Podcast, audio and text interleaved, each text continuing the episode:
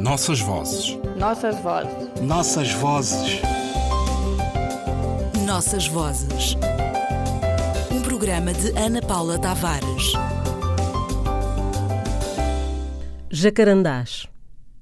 Todos os anos me visto de novo, rendas, perfume e cor nos lábios para assistir à festa dos jacarandás, quando esta árvore, em acerto de tempo, incendeia a cidade de roxo, só para retribuir o facto de estrangeira ter sido acolhida num lugar nobre onde permanece todo o ano, depois de tantos anos, na aparência crucificada do seu tronco precioso, para, aos primeiros sinais de calor, oferecer aos olhos espantados de quem passa a floração roxa da sua enorme cabeleira.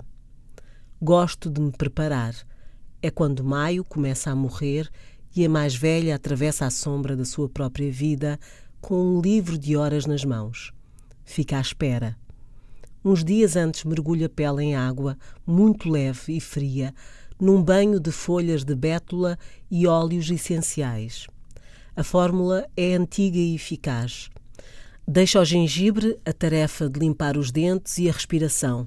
Talvez seja este o vício que me sustenta, como dizia Clarice, o de ficar a proteger as árvores estendendo as mãos e lendo livros que não as deixavam crescer, para depois tombarem ao peso dos frutos amargos que me cortavam os lábios e as tentações.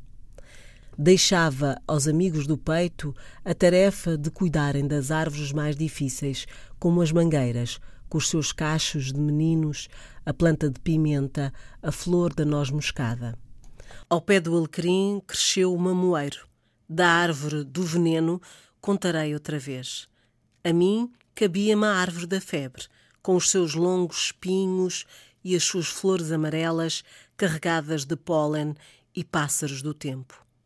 Debaixo da sua sombra ardi como as velhas leoas à espera da caça. Debaixo da sua sombra, deixei-me curtir em febre lenta, em silêncio e oração. Este ano estive fora durante o tempo da preparação. Fui tranquila porque o guardador dos jacarandás estava desperto e de escrita atenta. Quando voltei, preparei depressa o corpo por cima das cicatrizes. Vesti o vestido de noiva e prendi os cabelos com as flores da laranjeira. Tinha deixado a máscara de rapariga para lá da fronteira quando me ofereci ao poeta, que só aceitou, sem palavras, o sacrifício das flores. É preciso cuidado com estas coisas, eu já devia saber. Maio ainda não morreu e resiste em chuva, vento frio e uma loucura que não me parece mansa. Os jacarandás escolheram as flores anunciadas. Pequenas geodes ametistas perdem brilho um pouco por todo o lado. Convoquei os especialistas, recomendaram-me silêncio e que ficasse quieta debaixo da árvore da febre.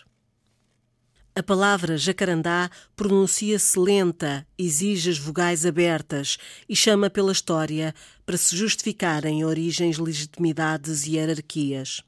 Lisboa mudou de cor entre maio e junho e está agora azul, como criou o poeta, porque esta árvore, oriunda do Brasil e de outras regiões da América Latina, criou ninho aqui e todos os anos, por esta época, pinta de azul a Cidade Branca e fala sonhar outros sonhos, outros pássaros, outros cheiros. Existem mil palavras que se associam para denunciar o nosso espanto perante a violência do espetáculo: romance, conto, poema e teatro. A cidade curva o seu bojo para mostrar a exuberância das manchas violáceas, roxas, em brasa absoluta. Da família das begoniáceas, o jacarandá multiplica-se em mais de 34 espécies, de que a língua portuguesa se apropriou para designar no Brasil as variadas designações que cada árvore exige. Resiste à poluição urbana e floresce, ou como floresce todos os anos, sem pedir nada. Com ela, todos temos direito a um pouco mais de azul. Nossas vozes. Nossas vozes. Nossas vozes. Nossas vozes. Um programa de Ana Paula Tavares.